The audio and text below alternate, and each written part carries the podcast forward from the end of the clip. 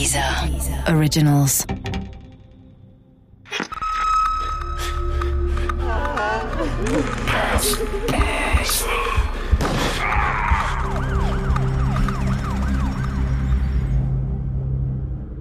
Der Gulaschmörder von Richard Fasten. Diese Geschichte beruht auf einer wahren Begebenheit. Unsere Erzählfigur haben wir frei erfunden und die Namen der beteiligten Personen wurden geändert. Die Statements der Experten sind echt. Ich kann nicht behaupten, eine schöne Kindheit gehabt zu haben. Nein, die hatte ich ganz sicher nicht. Die Voraussetzungen dafür waren einfach nicht die besten. Dass ich in einem Wiener Arbeiterviertel aufgewachsen bin, spielte da noch die geringste Rolle. Das Leben dort in den 60er Jahren war beileibe kein Ponyhof, aber man lernte zumindest, sich durchzusetzen. Man muss nicht zwangsläufig kriminell werden, wenn man in ärmlichen Verhältnissen aufwächst, aber die Wahrscheinlichkeit steigt, wenn der eigene Vater die Familie durch Diebstahl, Raub, Unterschlagung und Betrug über Wasser hält. Ich war neun oder zehn, als mir das erste Mal bewusst wurde, dass mein Vater keiner normalen Arbeit nachging, sondern andere um ihr Erspartes brachte, damit er unsere Miete bezahlen und unseren Kühlschrank füllen konnte. Er verabschiedete sich von mir, strich mir über den Kopf und fragte, was er mir von seiner großen Reise mitbringen sollte. Ich zuckte mit den Achseln. Er hatte sich schon ein paar Mal vor großen Reisen von mir verabschiedet, aber später nie etwas mitgebracht. Und schon gar nicht das, was ich mir gewünscht hatte. Die große Reise. Ich sollte glauben, dass er mit einem Frachtschiff an die entlegensten Orte der Welt reiste, um seine Familie zu ernähren. Als Sechsjähriger glaubte ich die Geschichte von der großen Reise noch. Ich stellte mir vor, wie er Kaffeesäcke in einem brasilianischen Hafen entlud und in Afrika auf einer Kakaoplantage arbeitete. Mit neun oder zehn Jahren war ich alt genug, um zu wissen, dass die große Reise nur ein Synonym für einen erneuten Knastaufenthalt war. Von dort brachte man keine Geschenke mit. Wenn meine Mutter ihn in der Haft besuchte, nahm sie mich nie mit. Wenn es nach ihr ging, sollte ich nie erfahren, was es mit der großen Reise tatsächlich auf sich hatte. Dabei wusste ich es längst. Und wenn ich es nicht selbst herausgefunden hätte, wäre ich von den Nachbarskindern darüber aufgeklärt worden. Dein Papa ist ein Stritzi, sagte eines Tages mein Freund Stefan auf dem Weg zur Schule zu mir. Wer das sagt, lügt, setzte ich mich zur Wehr. Meine Eltern lügen nicht, erwiderte Stefan. Ich schlug ihm so fest mit der Hand ins Gesicht, dass seine Nase blutete. Mein Vater war kein Stritzi. Ich wusste, dass er Beziehungen ins Milieu hatte und auch gerne zum Prater ging, aber er war dort Kunde und kein Zuhälter. Ich bin anschließend nicht mehr gemeinsam mit Stefan zur Schule gegangen. Seine Eltern verlangten, dass ich mich für die blutige Nase entschuldigte. Gegenüber meiner Mutter sprachen sie vom Apfel, der nicht weit vom Stamm fällt. Meine Mutter schämte sich. Man sah es ihr an. Und ich schämte mich. Aber nicht wegen der blutigen Nase, sondern weil sich meine Mutter wegen mir schämte. Deshalb kündigte ich Stefan die Freundschaft und ging nicht mehr gemeinsam mit ihm zur Schule. Ich suchte mir eine neue Begleitung. Albert Unger. Er war neu in unserem Bezirk. Seine Eltern waren Unternehmer. Sie hatten eine Druckerei. Albert wuchs die ersten Jahre nicht bei ihnen auf, sondern bei seinen Großeltern. So glaube ich zumindest. Ich habe die Wiener Rechtsanwältin Astrid Wagner gefragt, die mit Alberts Biografie viel besser vertraut ist als ich. Es ist so, dass äh, Albert Unger bis zu seinem zehnten Lebensjahr bei seinen Großeltern im Burgenland aufgewachsen ist. Und er hatte eine sehr innige Bindung zu den Großeltern, vor allem zu dem Großvater. Mit zehn Jahren ist er dann zu den Eltern nach Wien gekommen und da hat es einen Bruch gegeben, so hat er mir berichtet. Für die Eltern zählte nur die Firma, das Geld, der Erfolg. Das ist das Einzige, was gezählt hat. Und er war ein sehr liebesbedürftiges Kind, eben schon von den Großeltern her ein bisschen verzärtelt. Und äh, plötzlich hat es diese Liebe nicht mehr gegeben. Und das dürfte ihn sehr getroffen haben. Es ist auch dazu gekommen, dass er in Wien sozusagen in einem Arbeiterbezirk gewohnt hat und er war äh, der Unternehmersohn. Und auch das äh, hat dazu geführt, dass er bei den Mitschülern nicht wirklich akzeptiert wurde. Als Unternehmersohn war Albert ein Außenseiter in unserem Arbeiterbezirk. Die meisten Gleichaltrigen ließen ihn das spüren. Mir war das egal. Ich war auch ein Außenseiter. Mein Vater war kein Arbeiter wie die Väter der anderen Kinder in unserem Bezirk. Mein Vater betrog und stahl. Er brachte andere Menschen um ihr Erspartes oder er ging auf die große Reise. Alles Dinge, von denen man nicht möchte, dass der eigene Vater sie tut. Als Außenseiter fanden Albert und ich zueinander. Die Trennung von seinen geliebten Großeltern und das Neuleben in Wien waren sicher eine schmerzhafte Zäsur in seinem Leben. Davon geht auch die Anwältin Astrid Wagner aus. Ich denke mir mal, dieser Bruch hat sicherlich biografisch eine Rolle gespielt, auch in der Persönlichkeitsentwicklung und eben dann dieses doch sehr distanzierte Verhältnis vor allem zur Mutter. Also zur Mutter hat er immer eine sehr kalte Beziehung gehabt und hat auch ehrlich gesagt nie wirklich gut über sie gesprochen. Der Vater dürfte ein eher ähm, ja, ein Mensch gewesen sein, der sozusagen gutmütig war, der sich der Mutter untergeordnet hat, der sich auch nicht weiß Gott was in die Erziehung eingemischt hat. Also es dürfte die Mutter sehr dominant gewesen sein. Albert und ich wurden keine dicken Freunde. Das kann man nicht sagen. Dafür waren wir zu unterschiedlich und hatten auch zu unterschiedliche Interessen. Wir waren einfach zwei Außenseiter, die sich zusammenrauften, weil sie aus verschiedenen Gründen von den anderen Gleichaltrigen gemieden wurden. Not und Elend, so könnte man es oder uns im Nachhinein natürlich auch nennen. Manchmal erzählte Albert von seinem unterkühlten Elternhaus. Und manchmal erzählte ich von meinem kriminellen Vater und seinen großen Reisen. Albert hatte kein Problem damit. Ganz im Gegenteil. Er schien fasziniert von dieser ganz anderen Welt, die in seinem bisherigen Leben keine Rolle gespielt hatte. Er wollte wissen, ob mein Vater schon mal einen anderen Menschen tot gemacht hätte. Damit konnte ich nun doch nicht dienen, obwohl ich kurz davor war, es wieder besseren Wissens zu bestätigen, weil mir die Bewunderung von Albert sicher gewesen wäre. Es war seltsam und fühlte sich auch seltsam an. Das erste Mal in meinem Leben konnte ich mit meinem Vater angeben.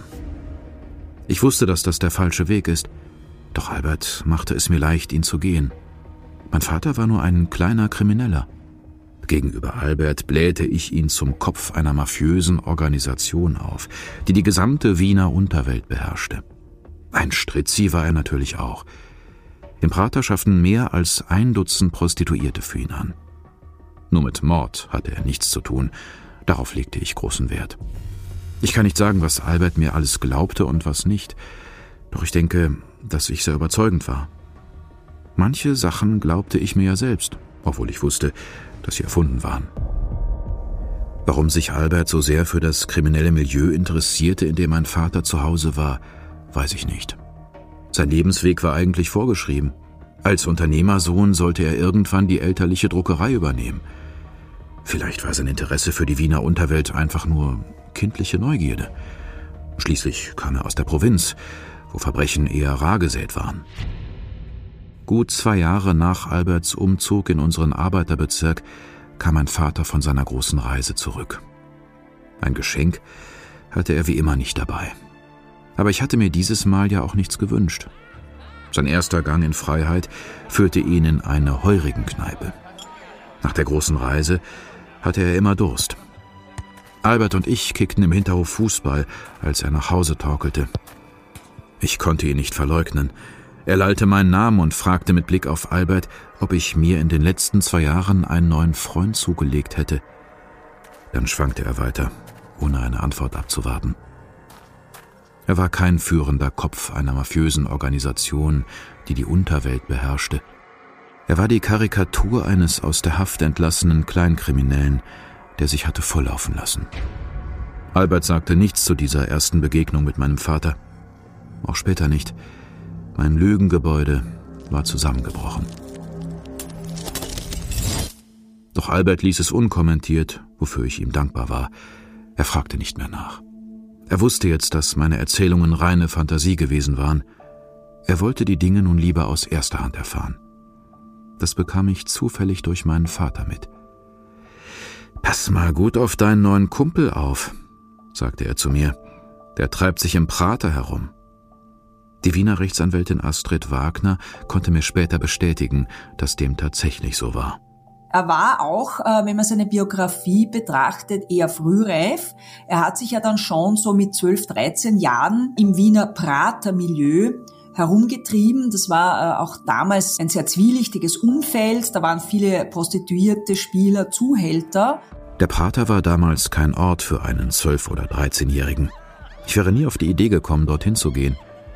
Ich wollte mit der Welt, in der mein Vater verkehrte, nichts zu tun haben. Deshalb konnte ich auf Albert nicht aufpassen. Davon abgesehen wäre es aber auch nicht meine Aufgabe gewesen. Albert war fasziniert von der Welt, in der das Böse nicht böse war, sondern sich einfach nur vom Guten unterschied. Es gibt Menschen, die von der Unterwelt magisch angezogen werden. Albert gehörte anscheinend zu ihnen. Er verliebte sich, nicht nur in das Milieu, wie mir auch Astrid Wagner berichten konnte. Er ist da schon als kleiner Junge herumgegangen, hat sich dort herumgetrieben und hat sich dann im Alter von 13 Jahren dann in eine 10, 15 Jahre ältere Prostituierte verliebt. Und diese Frau hat ihn auch ein bisschen in die Liebeskunst äh, eingeführt. Also er hat schon sehr früh sexualisiertes Verhalten gezeigt. Mit dem Kicken im Hinterhof war es von da an vorbei. Wir gingen auch nicht mehr gemeinsam zur Schule. Ich kann gar nicht sagen, ob Albert überhaupt noch zur Schule ging. Er war in eine andere Welt eingetreten, in der Schule und bürgerliche Konventionen keine Rolle mehr spielten.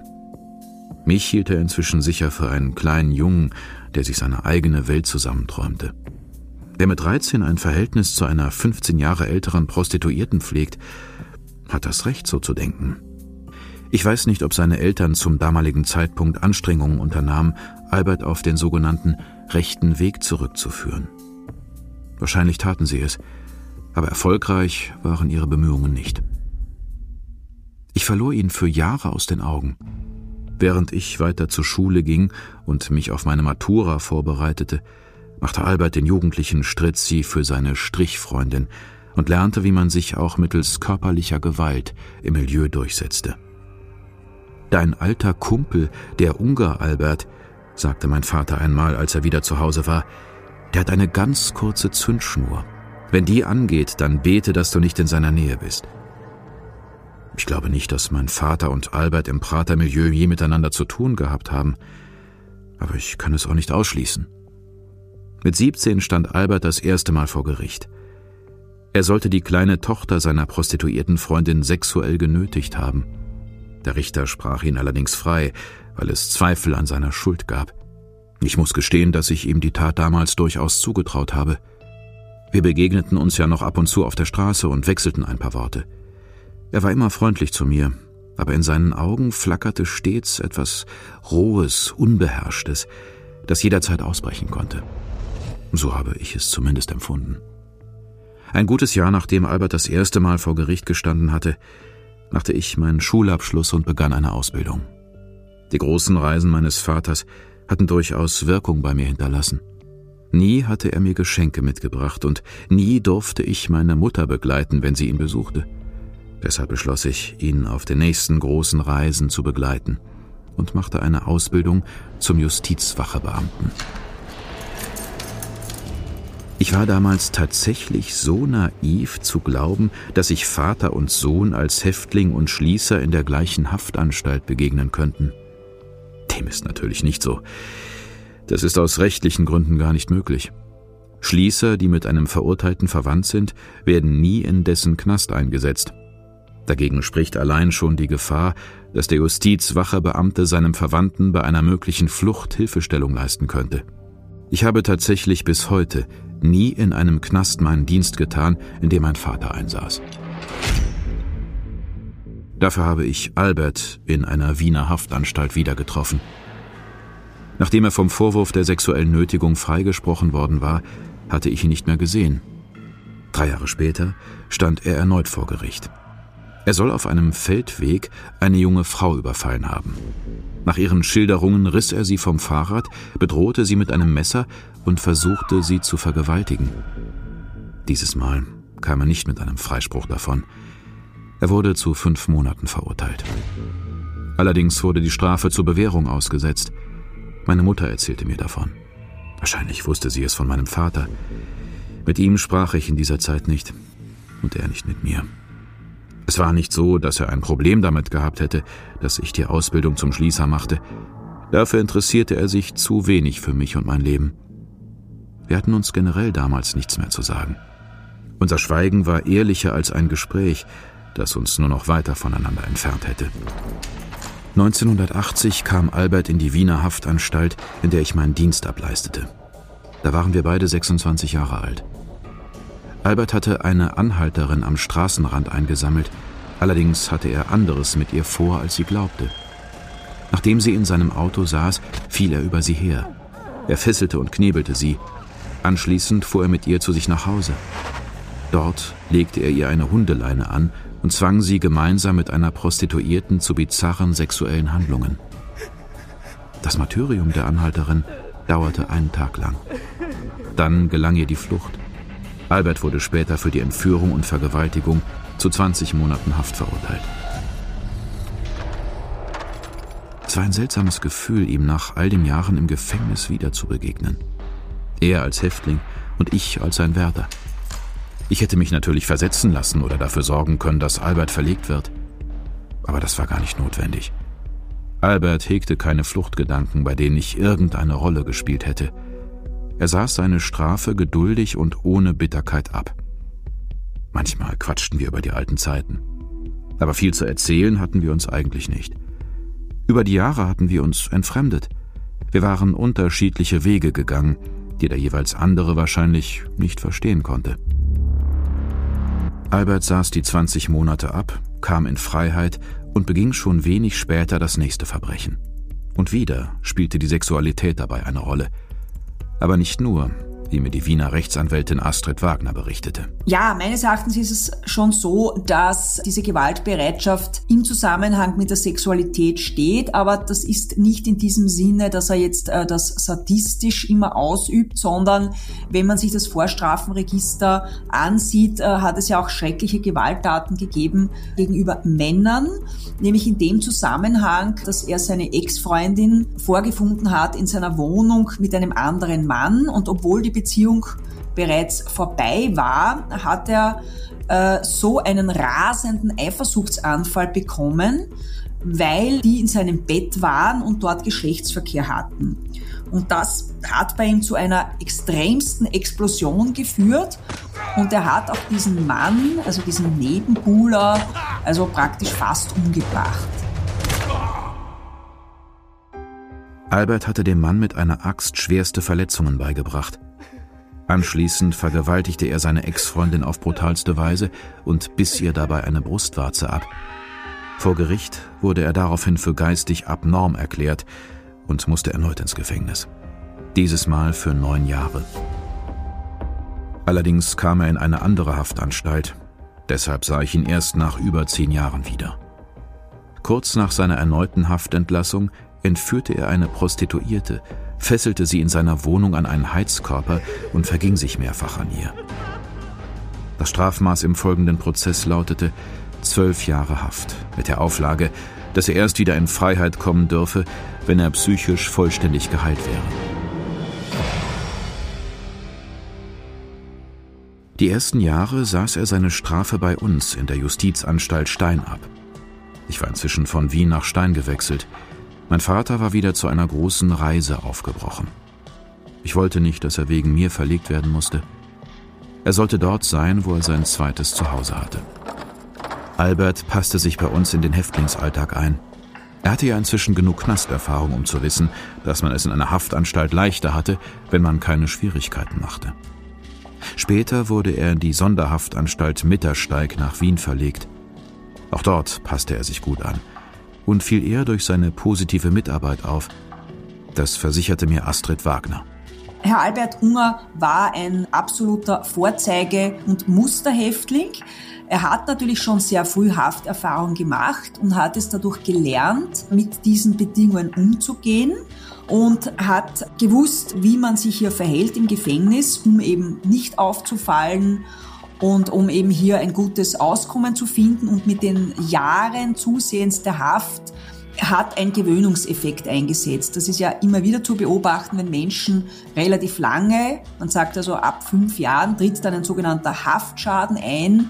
Diese Menschen verlernen dann unabhängig und eigenständig zu leben. Die werden dann sozusagen als Gefängnisinsassen eben sozialisiert und genau das ist beim Herrn Albert Unger auch eingetreten. In Mittersteig stieg er sogar zum Chefredakteur einer Gefängniszeitung auf und berichtete in einem Fernsehinterview von seinem Besserungswillen und seinen Therapiefortschritten. Dennoch diagnostizierten mehrere Psychiater wegen seiner schweren sadistischen Gelüste eine hohe Rückfallgefahr. Erst im Jahr 2016, rund 20 Jahre nachdem er das letzte Mal verurteilt worden war, glaubten zwei Gutachter, dass Alberts Aggressionspotenzial inzwischen deutlich abgenommen hätte und nichts gegen eine bedingte Haftentlassung spräche. Tatsächlich wurde er Ende 2017 dann aus der Haft entlassen. Allerdings wurden die Bewährungsauflagen nicht in dem Maße kontrolliert, wie es angeraten gewesen wäre. Die Entlassung Ende 2017 aus dem Gefängnis erfolgte unter Auflagen. Das war in erster Linie Bewährungshilfe. Er musste dann eine Zeit lang auch in einer betreuten Einrichtung wohnen. Das waren die hauptsächlichen Auflagen und sich also regelmäßig beim Bewährungshelfer melden. Auch ein Anti-Aggressionstraining war vorgeschrieben. Das waren die Auflagen. Die waren grundsätzlich in Ordnung. Das Problem war, dass das niemand kontrolliert hat. Er ist sehr bald dann aus diesem betreuten Wohnen ausgezogen in die Gemeindewohnung der verstorbenen Mutter und ist sozusagen zusehends dann aus der Kontrolle äh, geraten und war offensichtlich auch dann völlig überfordert, nach mehr als 30 Jahren Haft ein eigenständiges Leben zu führen. Einen geordneten Tagesablauf wie im Gefängnis hatte Albert plötzlich nicht mehr. Sich einen eigenen Tagesablauf zusammenzustellen, hatte er nie gelernt. Er meanderte orientierungslos durch die Tage und Wochen. Sein Leben geriet erst wieder in einigermaßen geregelte Bahn, als er eine Frau kennenlernte, die sich in ihn verliebte. Die Wiener Rechtsanwältin Astrid Wagner konnte mir mehr über diese Beziehung sagen. Es ist so, dass der Herr Albert Unger zwar eine Freundin hatte, die Beziehung wurde von dieser als liebevoll auch geschildert, nur war diese Frau auch, das ist ja das Interessante, kein Opfertyp, es war keine unterdrückte Frau. Sie hat ihn ganz im Gegenteil beispielsweise nicht bei sich wohnen lassen. Sie hat sich offensichtlich auch ein bisschen geniert, dass es sich um einen Ex-Häftling handelt. Sie war offensichtlich dominant. Die Beziehung zwischen Albert und seiner neuen Freundin war also nicht ohne Probleme. Seine sexuellen Bedürfnisse gingen über das hinaus, was seine Freundin ihm bieten konnte oder wollte. Albert verfiel erneut seiner alten Leidenschaft für das Rotlichtmilieu. Der Treffpunkt von Freiern und Prostituierten war jedoch nicht mehr der Prater. Man hatte das legale und illegale Geschäft mit der käuflichen Liebe an den Westbahnhof vertrieben. In der Mariahilfer Straße boten illegale, sogenannte Geheimprostituierte ihre Dienste an. Zumeist waren es Osteuropäerinnen und Asylbewerberinnen, die ihr billigen Sex versprachen. Ab 20 oder 30 Euro konnte man sich mit ihnen im Auto in der Tiefgarage oder hinter Plakatwänden vergnügen. Albert wurde zum regelmäßigen Gast in der Maria-Hilfer-Straße. Am 28. März 2018 lernte er dort die ungarische Geheimprostituierte Helena kennen. Albert nahm sie mit zu sich nach Hause, weil er das Geld für ein Stundenhotel sparen wollte. Was dann passierte, konnte mir die Wiener Rechtsanwältin Astrid Wagner berichten, die Albert später vor Gericht vertrat. Er hatte nicht mehr viel Geld, es waren 50 Euro ausgemacht für die Liebesdienste. Tatsache ist, dass der Herr Albert Unger in Wirklichkeit keinen richtigen Geschlechtsverkehr wollte mit ihr, sondern er war sehr busenfixiert. Das hat auch seine Freundin dann ausgesagt. Und er wollte dann einfach nur, er sagte wörtlich, er wollte am Busen nuckeln. Er hat von seinem späteren Opfer verlangt, dass er eben keinen Geschlechtsverkehr hat, sondern er will er eben an die Brüste greifen und eben dann daran nuckeln. Und sie hat dann eben den fatalen Fehler gemacht, zu sagen, dass das extra kostet. Und es waren seine letzten 50 Euro. Und er war in Erwartung, dass sie jetzt seine Bedürfnisse erfüllt. Und diese Worte, das kostet extra, haben dann zu einer unfassbaren Explosion in seinem Gehirn geführt. Albert war in der Vergangenheit bereits durch Gewalttätigkeiten aufgefallen und hatte sich dafür vor Gericht verantworten müssen. Doch er hatte bis dahin noch keinen Menschen getötet. Das änderte sich am 28. März 2018. Es hat, äh, wie gesagt, zunächst ein normales Liebesspiel gegeben, offensichtlich ohne Geschlechtsverkehr. Er wollte das dann auch nicht, er wollte nur an ihren Busen nuckeln und äh, sie hat dann gesagt in dieser Situation, ja, das kostet jetzt extra. Und es waren allerdings seine letzten 50 Euro, die er da ausgegeben hatte schon vorher für diese Prostituierte. Und jetzt wollte sie noch einmal ein Geld. Und in diesen Bruchteilen von Sekunden ja, ist alles in ihm explodiert und er hatte sich überhaupt nicht mehr in der Hand. Er hat sie dann am, am Hals erfasst und sie hat dann zum Schreien begonnen. Dann hat er sie noch fester gefasst, er hat sie dann wieder losgelassen. So hat er das geschildert. Und dann hätte sie noch lauter geschrien und so richtig natürlich in Panik verfallen bereits, noch lauter herumgestrampelt. Und dann ist natürlich auch er in Panik verfallen, das hat sich immer mehr hochgeschaukelt. Und dann ist es ja so, dass diese Täter oft nur noch sich wünschen, dass das Opfer ruhig ist. Er hat sie dann einfach nicht mehr ausgelassen, bis sie eben dann tot war und äh, der Gerichtsmediziner hat festgestellt, dass eben Tod durch Erdrosselung eingetreten ist, beziehungsweise Erwürgen. Als ich davon hörte, dass mein alter Kindheitskumpel Albert einen Mord begangen hatte, lief mir ein eisiger Schauer über den Rücken. Ich musste sofort daran denken, wie er mich einst gefragt hatte, ob mein Vater schon mal einen Menschen tot gemacht hätte. Ich hatte die Frage damals wahrheitsgemäß verneint, obwohl mein Vater und somit auch ich ganz sicher in Alberts Gunst gestiegen wären, wenn ich gelogen hätte. Aber ich hatte damals ohnehin bereits zu viel gelogen, gerade was die kriminellen Machenschaften meines Vaters anging. Mein Vater war ein Kleinkrimineller und er blieb es bis zu seinem Tod. Seine kriminelle Energie blieb stets auf dem gleichen Niveau. Es gab keine Steigerung in seinem kriminellen Tun. Bereits 2008 war er an einem Herzinfarkt gestorben auf seiner letzten großen Reise in einer Wiener Haftanstalt. Kurz zuvor hatte ich ihn besucht. Das erste Mal überhaupt, dass ich meinen Vater im Gefängnis besuchte. Es fand kein rühriges Versöhnungsgespräch statt, das nicht. Aber wir unterhielten uns. Immerhin. Das hatten wir Jahre, wenn nicht gar Jahrzehnte nicht gemacht. Heute empfinde ich es als großes Glück, dass wir uns voneinander verabschieden konnten, auch wenn wir damals nicht wissen konnten, dass es ein Abschied für immer sein sollte. Albert hatte die ungarische Geheimprostituierte Helena erwürgt. Nun musste er die Leiche loswerden. Er ist nicht der erste und einzige Mörder, der deshalb zum Messer griff. Doch die Zerstückelung von Helena hatte auch noch andere Gründe, die einem sadistischen Bedürfnis zugrunde lagen. Das verriet mir Alberts spätere Rechtsanwältin Astrid Wagner. Die Tat ist ja in der Wohnung geschehen und er hat sich dann so verantwortet, dass er die Leiche eben entsorgen wollte. Allerdings der gerichtspsychiatrische Sachverständige hat hier ganz andere Anhaltspunkte eben gefunden. Das ist einerseits äh, in der Art und Weise, wie dieser Leichnam zerstückelt wurde. Es sind also auch Geschlechtsteile relativ präzise herausgeschnitten worden.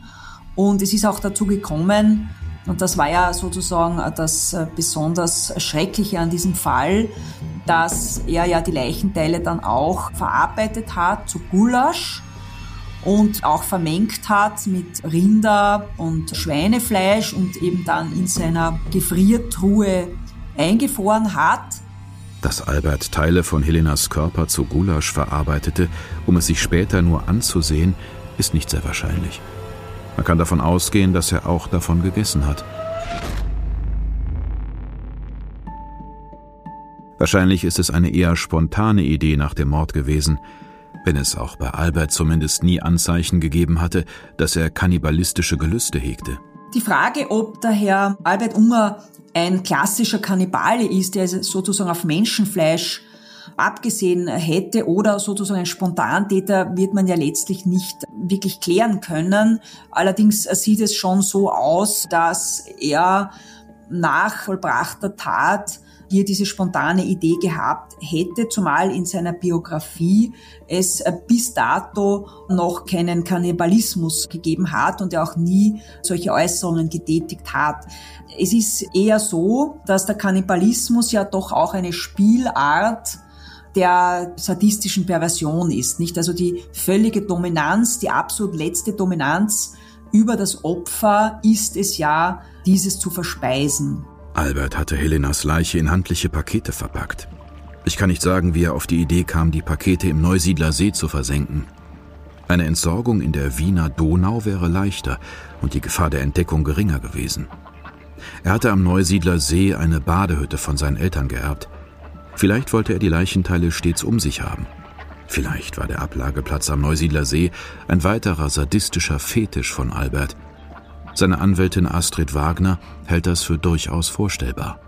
Möglicherweise steht diese Art der Entsorgung an einen Ort, an dem er eine gewisse Beziehung hatte, eben auch im Zusammenhang mit einem, ja, also sadistisch perversen Sexualverhalten. Also die Leichenteile dort entsorgen, wo sie einem doch irgendwie trotzdem noch nahe sind. Ich habe mir nie die Gedanken darüber machen müssen, wie man eine Leiche am besten verschwinden lässt.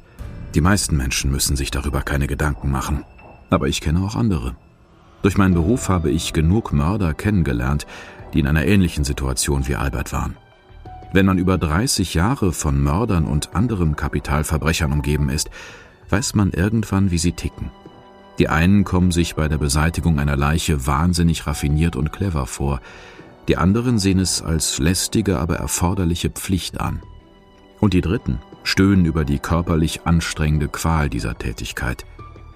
Zu denen gehörte Albert, wie mir seine Anwältin Astrid Wagner verriet.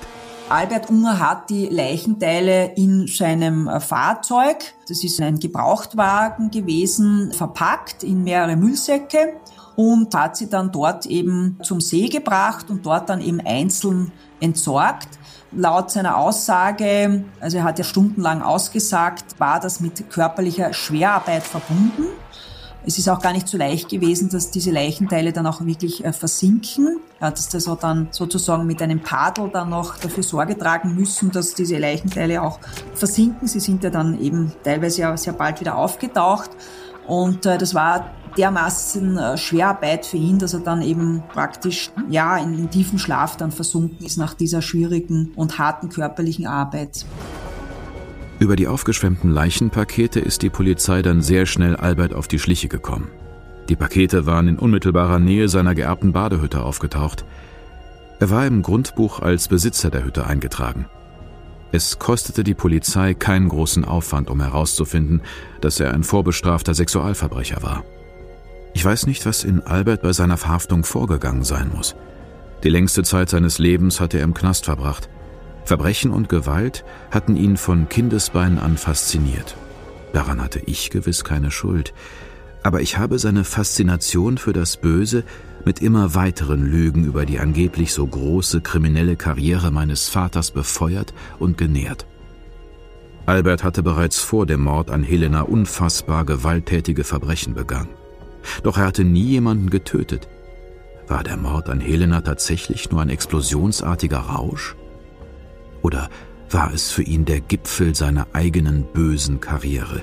Das, was ihm noch fehlte, das Töten eines Menschen von eigener Hand? Astrid Wagner konnte mir diese Frage beantworten. Sie ist der festen Überzeugung, dass Albert seine Tat bis heute aufrichtig bereut. Der Albert Unger hat, muss ich wirklich sagen, ein größtes Mitgefühl für sein Opfer empfunden.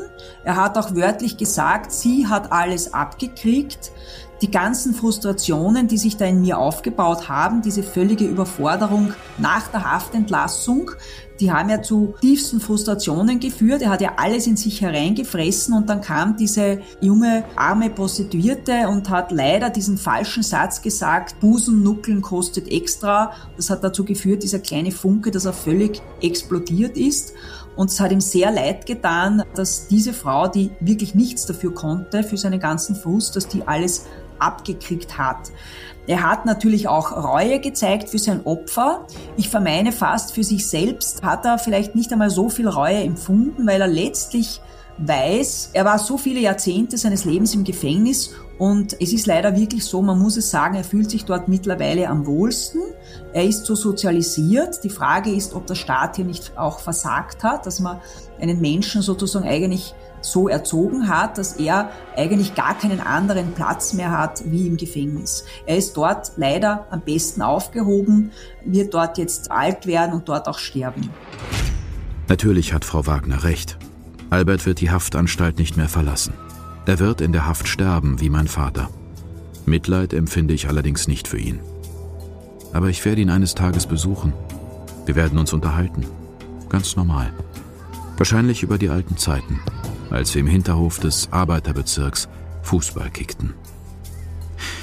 Über meinen Vater und über Alberts Taten werden wir hingegen schweigen.